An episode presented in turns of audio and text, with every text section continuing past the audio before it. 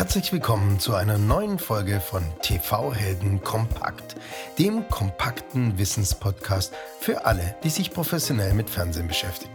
Mein Name ist Christian Heinke.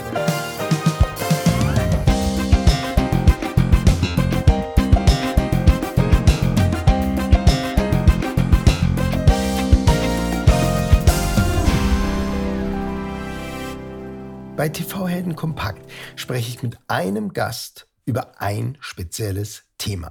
Wir tauchen also tief in die Materie ab, um dir den maximalen Wissenstransfer in diesem Thema gewährleisten zu können. Das heutige Thema bei TV Helden Kompakt handelt über staatsfinanzierte Medien, staatsnahe oder staatsferne Fernsehsender und von Sanktionen bis hin zu Zensur. Diese Themen möchte ich anhand des Fernsehsenders RT.de und der Fernsehgruppe RT beleuchten. RT steht dabei für Russia Today und DE für die deutsche Sprache. RT.de ist deswegen so ein heiß diskutiertes Thema, weil die Kommission für Zulassung und Aufsicht, ZAK, in Deutschland die Veranstaltung und Verbreitung des Fernsehprogramms RT.de untersagte. Und die Untersagung ist nicht nur bei uns in der Medienwelt ähm, diskutiert, sondern natürlich auch in der EU und in Russland. Warum? Naja, allein in Deutschland leben mehrere Millionen Russen und Deutsche mit russischen Wurzeln. Klar, dass der russische Staat ein Interesse hat, seine Sichtweisen an diesen Teil der in Deutschland lebenden Bevölkerung kundzutun. Die EU hat aber auch ein Interesse daran, dass möglichst Desinformation und Staatspropaganda nicht in der EU verbreitet werden und hat deswegen die Sendergruppe RT, Russia Today, sanktioniert, sodass diese Sender in der EU zurzeit nicht mehr zu empfangen sind. Also ein sehr komplexes Thema, welches wir Stück für Stück uns annähern werden und letztendlich mit einem der versiertesten Medienrechter des Landes diskutieren werden. Bevor wir starten, vorneweg ein paar Daten über Russia Today. Meine Quellen verlinke ich euch wie immer in den Show Notes. Also, Russia Today. Bis 2009 hieß diese ganze Sendergruppe wirklich äh, Russia Today, heute nur noch RT, ist ein am 10. Dezember 2005 vom russischen Staat gegründete und finanziertes Auslandsfernsehprogramm.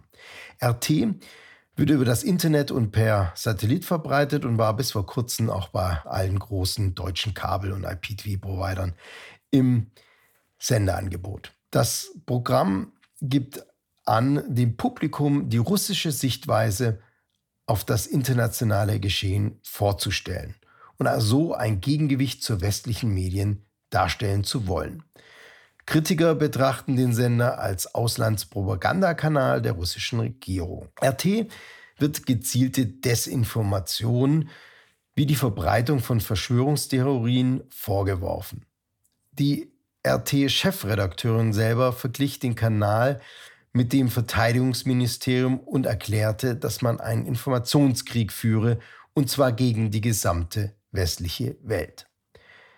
RT betreibt verschiedene Sender, und diese in den Sprachen Englisch, Arabisch, Spanisch und Französisch. Und nun ein paar Details zu dem Konflikt von RT.de in Deutschland und der Sendegruppe RT in der EU.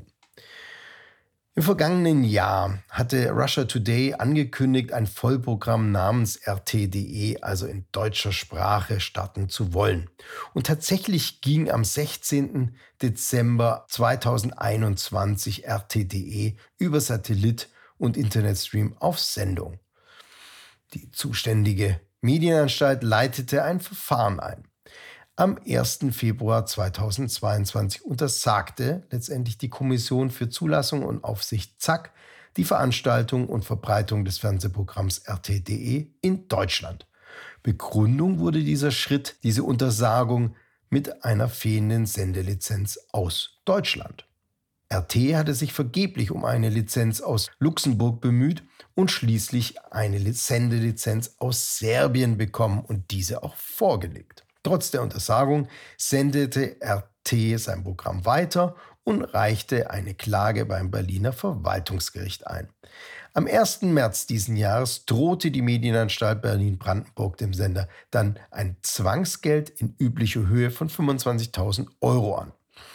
2. März 2022 verhängte die EU schließlich die Sanktionen gegen die Sendetätigkeit der staatseigenen Medien RT und den Radiosender Sputnik in der gesamten EU. Die Präsidentin der Europäischen Kommission Ursula von der Leyen hatte diesen Schritt im Februar 2022 angekündigt. Das Ziel des Verbots des Senders oder der Sender in der Europäischen Union sei die Verbreitung von Lügen über den russischen Überfall auf die Ukraine und diese Lügen sollten verhindert werden. Ich habe viele Fragen zu dem Thema, ähm, angefangen von der ordnungsgemäßen Lizenzierung eines Senders, aber natürlich auch über die Causa RT.de in Deutschland und auch Fragen zu den Grenzen der Meinungsvielfalt. Für all diese Fragen gibt es einen Fachmann und da freue ich mich total, dass wir heute den als Gast in dieser Sendung haben. Zu Gast heute bei TV Helden Kompakt der Direktor der Landesanstalt für Medien NRW, Herr Dr. Tobias Schmid. Herzlich willkommen. Ich freue mich, dass ich dabei sein darf. Vielen herzlichen Dank, dass Sie heute Zeit haben für diese kompakte Wissensvermittlung für meine ZuhörerInnen. Lassen Sie uns mal einsteigen mit einer ganz allgemeinen Frage.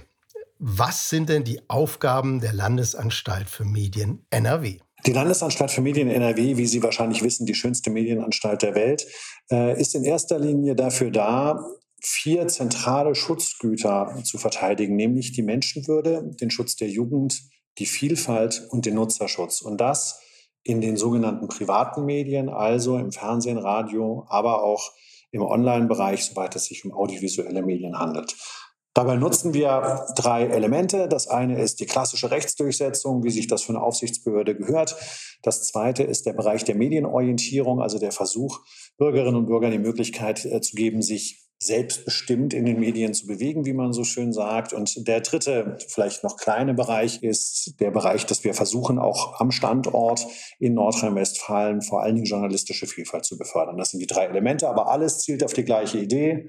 Und all das ist wiederum getragen von einem einfachen Grundgedanken, nämlich der Meinungsfreiheit verpflichtet. Neben der schönsten Landesmedienanstalt der Welt nämlich Ihrer oder der von NRW, gibt es 13 weitere. Ich habe jetzt mal Gerüchte gehört, dass es ähm, Sinn macht, die genau zu wählen, weil es gibt kritischere Landesmedienanstalten und andere, wo es vielleicht leichter geht. Wie stellen denn die Landesmedienanstalten sicher, dass die Zulassung eines Senders bundesweit gleich bewertet wird? Dass es föderale Unterschiede geben soll, habe ich auch schon mal gehört. Das ist ja auch das Schöne am Föderalismus. Aber äh, was die zentralen Aufgaben angeht, also vor allen Dingen die Zulassung, also wie bekomme ich eine Lizenz oder aber auch die Aufsichtsverfahren, hat sich dann auch mit der Heterogenität, denn die Medienanstalten fällen diese Entscheidungen für die bundesweiten Programme natürlich gemeinschaftlich in der sogenannten ZAK. Das ist die Kommission für Aufsicht und Zulassung der Medienanstalten. Die besteht aus uns allen 14, um einen bundeseinheitlichen Standard zu gewährleisten. Okay, das heißt, die Entscheidungen fallen immer im Gremium der ZAK. Und deswegen war auch die ZAK diejenige ähm, und die Kommission, die den Sender RT.de letztendlich die Veranstaltung, Verbreitung verboten hat. So ist es. Genau. Okay, dann kommen wir genau zu diesem im Moment kontrovers diskutierten TV-Sender RT, der früher einmal Russia Today hieß. Warum wurde denn die Veranstaltung, Verbreitung des Fernsehprogramms RT.de in Deutschland nicht erlaubt bzw. verboten? Ja, das ist gut, dass Sie das fragen, weil das in der aktuellen öffentlichen Diskussion oft mal ein bisschen durcheinander fliegt. Da haben wir auf der einen Seite den Handlungsstrang, der eher aus Europa kommt, also die Frage der Sanktionen der Europäischen Union, und wir haben das deutsche Verfahren gegen RT.de. Und das sind zunächst mal zwei vollkommen verschiedene Dinge. Bei dem Verfahren gegen RT.de handelt es sich um ein Verfahren der deutschen Medienanstalten. Federführend tätig ist hier meine Kollegin Eva Flecken in Berlin, äh, weil sie örtlich zuständig ist. Was ist geschehen? Ganz einfach, mit RT.de ist am 16. Dezember ein Sender auf Sendung gegangen, der keine Lizenz hat. Jedenfalls keine für die Ausstrahlung von Rundfunk in Deutschland ausreichende Lizenz.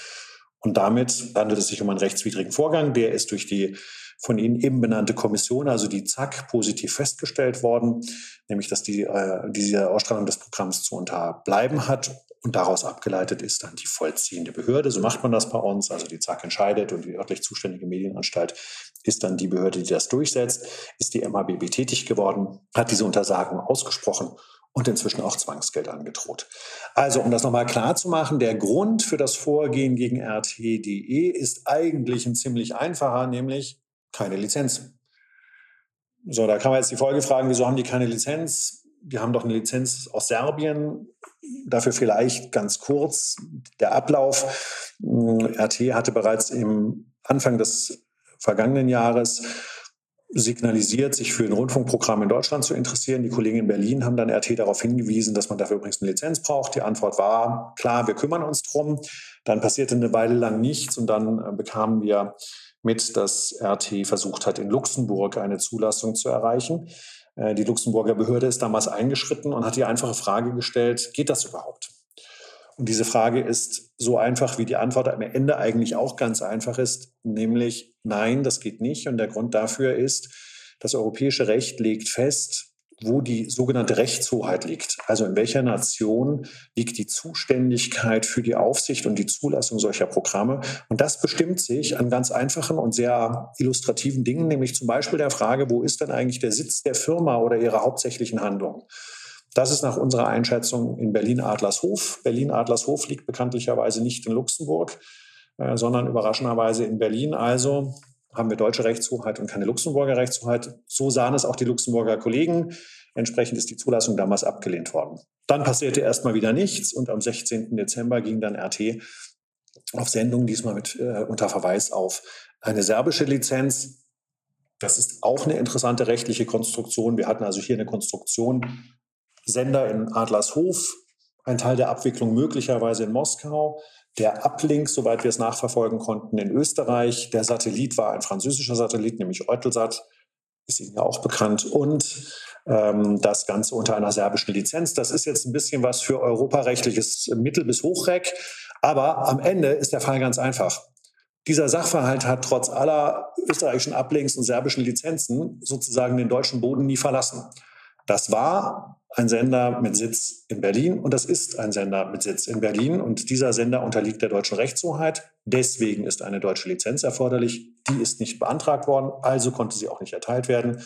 Damit ist es lizenzloser Rundfunk oder umgangssprachlich gesagt Schwarzfunk oder Piratensender.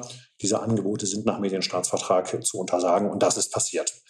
Und all das losgelöst von allen europäischen Sanktionen, die wir jetzt im Moment auch durchzusetzen haben in der Bundesrepublik. Aber der Fall RTDE ist ein Fall, der aus sich selbst heraus bereits erledigt war. Die Sanktionen helfen jetzt lediglich ein bisschen bei der Unterbindung der Verbreitung. Also das Angebot an RTDE war da. RTDE hätte eine Lizenz in Deutschland beantragen können, haben es aber nicht gemacht. Kennen Sie die Beweggründe von RT.de, warum diese Lizenz in Deutschland nicht beantragt wurde? Würde RT.de denn eine Lizenz in Deutschland bekommen, wenn Sie eine beantragen würden? Wie sehen denn die Chancen aus? Absolut. RT kann bei uns einen Lizenzantrag stellen wie jeder andere und wir würden uns selbstverständlich freuen, den zu prüfen. Ich kann nur darüber spekulieren, warum RT stattdessen lieber nach Luxemburg geht oder eine Konstruktion über Serbien, Russland, Österreich und Frankreich baut. Es gibt jetzt zwei Erklärungsmuster, nämlich entweder die Kollegen reisen einfach wahnsinnig gerne äh, oder ein anderer Erklärungsansatz könnte sein, dass sie keinen Lizenzantrag in Deutschland stellen wollen. Warum nicht, weiß ich nicht. Wir haben es nicht positiv geprüft. Es gibt allerdings ein Kriterium, äh, das zumindest, wie soll ich sagen, eine herausfordernde Komponente in einem Lizenzierungsverfahren sein könnte. Und das ist das staatsferne Prinzip. Der Medienstaatsvertrag in Deutschland ähm, macht klar, dass bei uns Anbieter dann nicht lizenzfähig sind, wenn sie einer direkten oder indirekten staatlichen Beeinflussung unterliegen. Und dieses Verbot gilt für inländische wie für ausländische Veranstalter gleichermaßen. Das ist eine Regel, die ist äh, in Deutschland, wie soll ich sagen, einzigartig. Stimmt nicht ganz. In Österreich gibt es eine vergleichbare Regelung. In vielen anderen europäischen Staaten nicht. Das ist das sogenannte staatsferne Prinzip oder auch Staatsneutralitätsprinzip.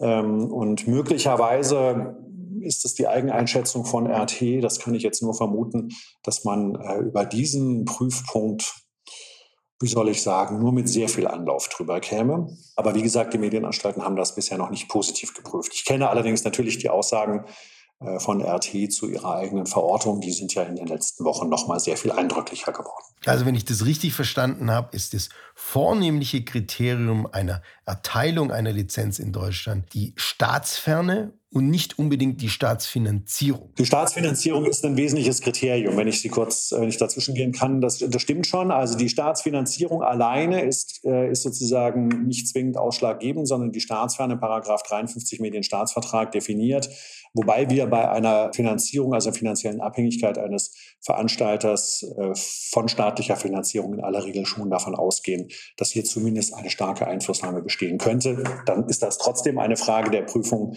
des Einzelfalls, wie sich das so gehört.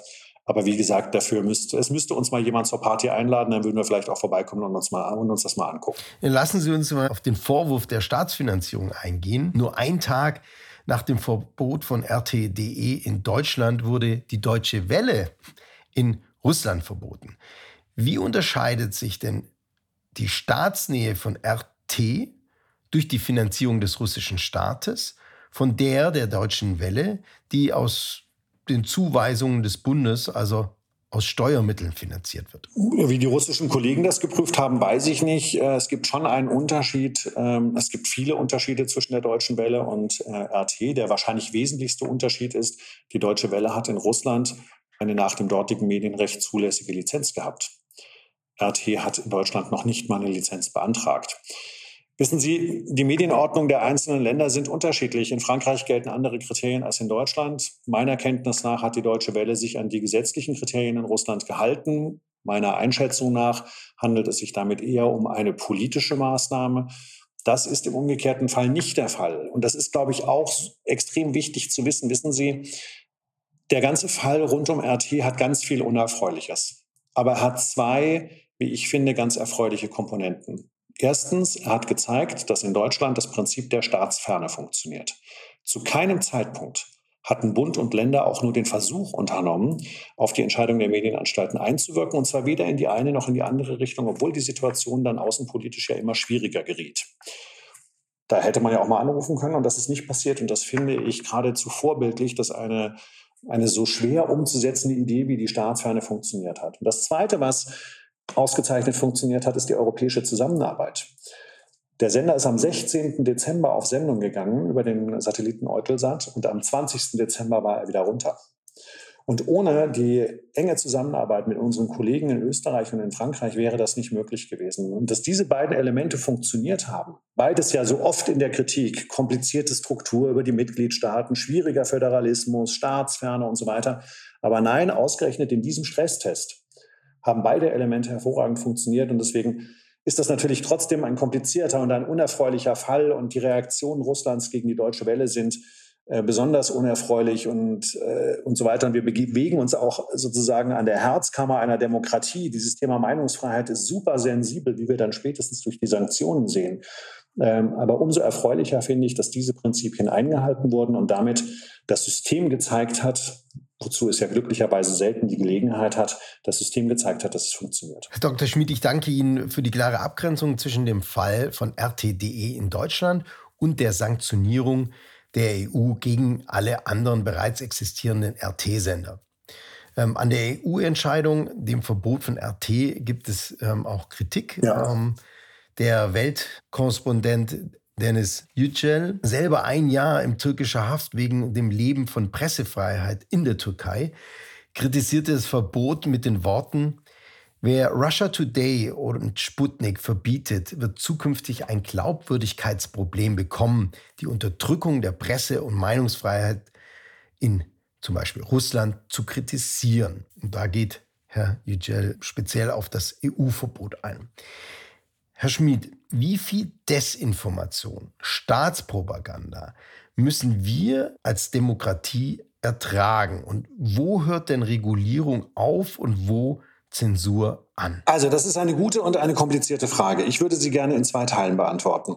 Der erste Teil ist, was die Sanktionen selber angeht, und ich verstehe die Kritik schon, die daran geäußert wurde, aber was die Sanktionen selber angeht, muss, müssen wir etwas vergegenwärtigen, was man vielleicht besser versteht, wenn man sich nicht die Situation in Deutschland anguckt, sondern beispielsweise im Baltikum, also in Litauen, Estland oder Lettland, in der Slowakei, in Tschechien oder in Polen.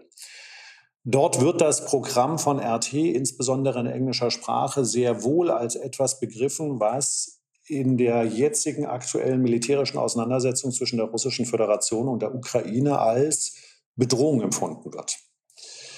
Darauf zu reagieren ähm, seitens Europas, finde ich, ist etwas, was in der jetzigen Situation möglicherweise eine angemessene Maßnahme ist. Vor allen Dingen, weil die Möglichkeit, und das ist jetzt ein ganz wichtiger Punkt, für diese Staaten selbst zu reagieren, nicht sehr ausgeprägt ist. Warum nicht? Und hier ist jetzt ein großer Unterschied zur Situation in Deutschland, weil das Prinzip der Staatsferne eben nicht über ganz Europa besteht. Und wenn Sie mich fragen, was mein wichtigstes Learning ist, dann wäre es, dass ich der Europäischen Union dringend empfehlen würde, dieses staatsferne Prinzip auf ganz Europa auszuweiten. Denn wenn wir das hätten, bräuchten wir keine Maßnahmen wie diese Sanktionen, sondern wir könnten ein normales, rechtsstaatliches, medienrechtlich aufsichtsrechtliches Verfahren sozusagen durchführen, das wir natürlich im vorliegenden Fall als Wirtschaftssanktionen in einem militärischen Konflikt nicht hatten. Ich persönlich habe schon eine Sympathie dafür, zu sagen, in dem sensiblen Bereich der Medien- und Meinungsfreiheit ist es schon besser, wenn am Ende staatsferne Institutionen frei von einem Einfluss von Regierungen über die Frage entscheiden, ob Angebote stattfinden dürfen oder nicht. Dafür wäre es schön, wenn Europa in Zukunft eine stabilere Rechtsgrundlage hätte. Äh, dann hätten wir diese, diesen Konflikt sozusagen nicht. Wie gesagt, in der konkreten Maßnahme ist das wahrscheinlich eine richtige und eine angemessene Maßnahme, aber ich glaube auch, dass wir gucken müssen, dass wir möglichst schnell wieder in den Korridor zurückkommen, indem wir sagen, am Ende ist es schon so, Regierungen untersagen bei uns keine Programme, sondern das sollte die Medienaufsicht machen. Und dann kommen wir zu Ihrer Frage, wie viel Desinformation und äh, staatliche Propaganda müssen wir ertragen? Also ich glaube, staatliche Propaganda müssen wir gar nicht ertragen. Und deswegen werbe ich so sehr für dieses staatsferne Prinzip, dass wir sagen, wenn, wenn Sie mich fragen, können wir das mit der äh, staatlichen Einflussnahme und staatlichen Propaganda durch eine State Neutrality Clause, die wir über Europa, äh, über Europa haben, äh, ganz gut in den im Griff bekommen und das wäre wahrscheinlich auch sachdienlich. Was das Thema Desinformation im Allgemeinen angeht, das ist ein sehr viel schwierigeres Thema und da glaube ich, wissen Sie, ein bisschen demokratische Gelassenheit wäre vielleicht manchmal auch eine ganz gute Idee. Und darüber, da rede ich jetzt nicht von staatlicher, staatlich gesteuerter Information während eines Kriegsfalls. Das ist ein Extrem. Dass wir den Tag über in ganz vielen Diskussionen von harmlosen Dingen bis Corona alle möglichen merkwürdigen Inhalte haben, dass es Menschen gibt, die den größten Unsinn vertreten, das ist ebenso. Und äh, das ist etwas, was eine Demokratie abkönnen muss. Und ebenso wie ich es politisch nicht für sehr klug halte, dass man sich immer hinstellt und diese Menschen alle als Idioten beschimpft, nur weil sie eine Meinung haben, die man vielleicht selber nicht teilt. Genauso wenig schätze ich es als Medienaufseher, wenn man da grundsätzlich sagt, das ist aber doch eine Desinformation, die ihr verbieten müsst. Was man sich überlegen kann, und das sind die beiden Punkte, wo ich finde, dass die Grenze zu ziehen ist. Also es sind drei. Erstens natürlich staatliche Einflussnahme. Darüber müssen wir, glaube ich, nicht sprechen. Und die anderen beiden Kriterien sind, ich glaube schon, dass sehr viel dafür spricht, dass wir bessere Transparenzregeln bekommen. Also dass man besser, dass der Nutzer besser erkennen kann, wer, wer behauptet das denn jetzt eigentlich gerade. Dann kann ich mir selber eine Meinung bilden, ob ich demjenigen glaube oder nicht. Und wo für mich dann so ein bisschen die Grenze erreicht ist, wo meine, äh, wie soll ich sagen, Elastizitätsschwelle dann nicht mehr funktioniert, äh, das ist immer dann, wenn der öffentliche Kommunikationsraum nicht durch eine Aussage, sondern durch den Einsatz von Technik manipuliert wird. Also das klassische Beispiel ist das Coordinated Inauthentic Behavior, also das abgestimmte Vorgehen von nicht echten Reaktionen eine Meinung wird gepostet, sie wird 200.000-fach gerepostet und bei näherem Hinsehen stellt man fest, diese 200.000 Reposts gibt es gar nicht. So, diese Form der technischen Manipulation, über die ein Eindruck von Relevanz erzeugt werden will, der gar nicht real ist, das ist etwas, wo ich sagen würde, da wird getäuscht und zwar nicht über die Wahrheit oder Unwahrheit eines Fakts. Das ist immer super schwierig, aber über die Relevanz von etwas. Und dadurch kann es sein, dass bei der Bevölkerung der Eindruck entsteht, boah, wenn das 200.000 finden, dann scheint da ja was dran zu sein. Und das wären für mich die Grenzen. Also, zurückkommen zu Ihrer Frage. Die erste Grenze ist staatliche Einflussnahme. Deswegen werben wir für ein staatsferne Gebot in ganz Europa, damit es keine Umgehung geben kann. Zweitens, Äh, Transparenz ist die Antwort auf ganz vieles, weil ich glaube, dass Bürgerinnen und Bürger, Nutzerinnen und Nutzer durchaus in der Lage sind, sich selbst ein Bild zu machen, wenn sie wissen, woher die Informationen kommen. Und diese Transparenz vor allen Dingen aus dem journalistischen oder staatlichen Umfeld erscheint mir ganz wichtig. Und der dritte Punkt, und da scheint mir dann die Grenze erreicht zu sein, wo man vielleicht auch intervenieren muss, ist, wenn über die Form von Relevanz insbesondere durch technische Tricks manipuliert wird. Und das wäre dann für mich eine Grenze. Da auch jetzt vielleicht nochmal der Hinweis in puncto Desinformation. Die Landesanstalt für Medien NRW fördert Informationskompetenz, um Desinformations- und Fake News erkennen zu können. Sie bieten unter anderem auf ihren Internetseiten verschiedene Angebote für Erwachsene und Kinder als Hilfestellung, um eben nicht durch gezielte Desinformation in der Entscheidungsfindung beeinflusst zu werden. Zum Abschluss, was wünschen Sie sich, wie sich denn der Fall RT weiterentwickelt? Gott, also ich, äh, ich hoffe, dass wir aus dem Fall RT ähm, ein paar Lehren sozusagen ziehen. Und wenn ich jetzt mit RT vor allen Dingen den europäischen Fall meine, also die Sanktionen, dann äh, wünsche ich mir, dass wir daraus lernen, dass wir eigentlich, und das hat der deutsche Fall gezeigt, bei einer funktionierenden Rechtsgrundlage ganz gut mit rechtsstaatlichen Instrumentarien als staatsferne Aufsicht tätig werden können. Und alles, was es dafür braucht, ist eine klare Rechtsgrundlage, in diesem Fall das Staatsfernangebot. Und was wir noch brauchen könnten, sind klarere Vorschriften, wie man sowas dann am Ende auch durchsetzen kann, damit die Infrastrukturen diese Inhalte auch unterbinden. Und ähm, ich würde mir wünschen, dass wir europaweit dieses Prinzip nämlich dass eine freie demokratische Medienordnung am ehesten basierend auf einer demokratischen Rechtsordnung und durchgeführt durch eine staatsferne Aufsicht gewährleistet wird, dass dieses Prinzip möglichst schnell und möglichst umfassend wieder erreicht wird. Das wäre das, was ich mir wünsche.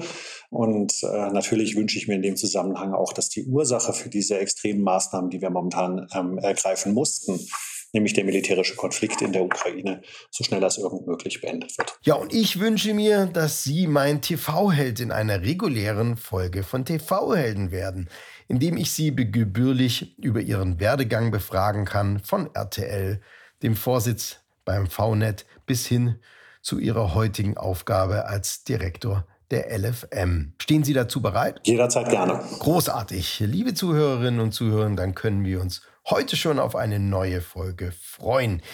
Herr Dr. Schmid, vielen herzlichen Dank, dass Sie heute mein Gast waren. Danke Ihnen. Das war wieder eine Folge TV Helden Kompakt. Ich hoffe, es hat dir gefallen. Wenn ja, sag es bitte weiter und abonniere diese Sendung. Bis zum nächsten TV Helden. Auf Wiederhören wünscht Christian Heinken.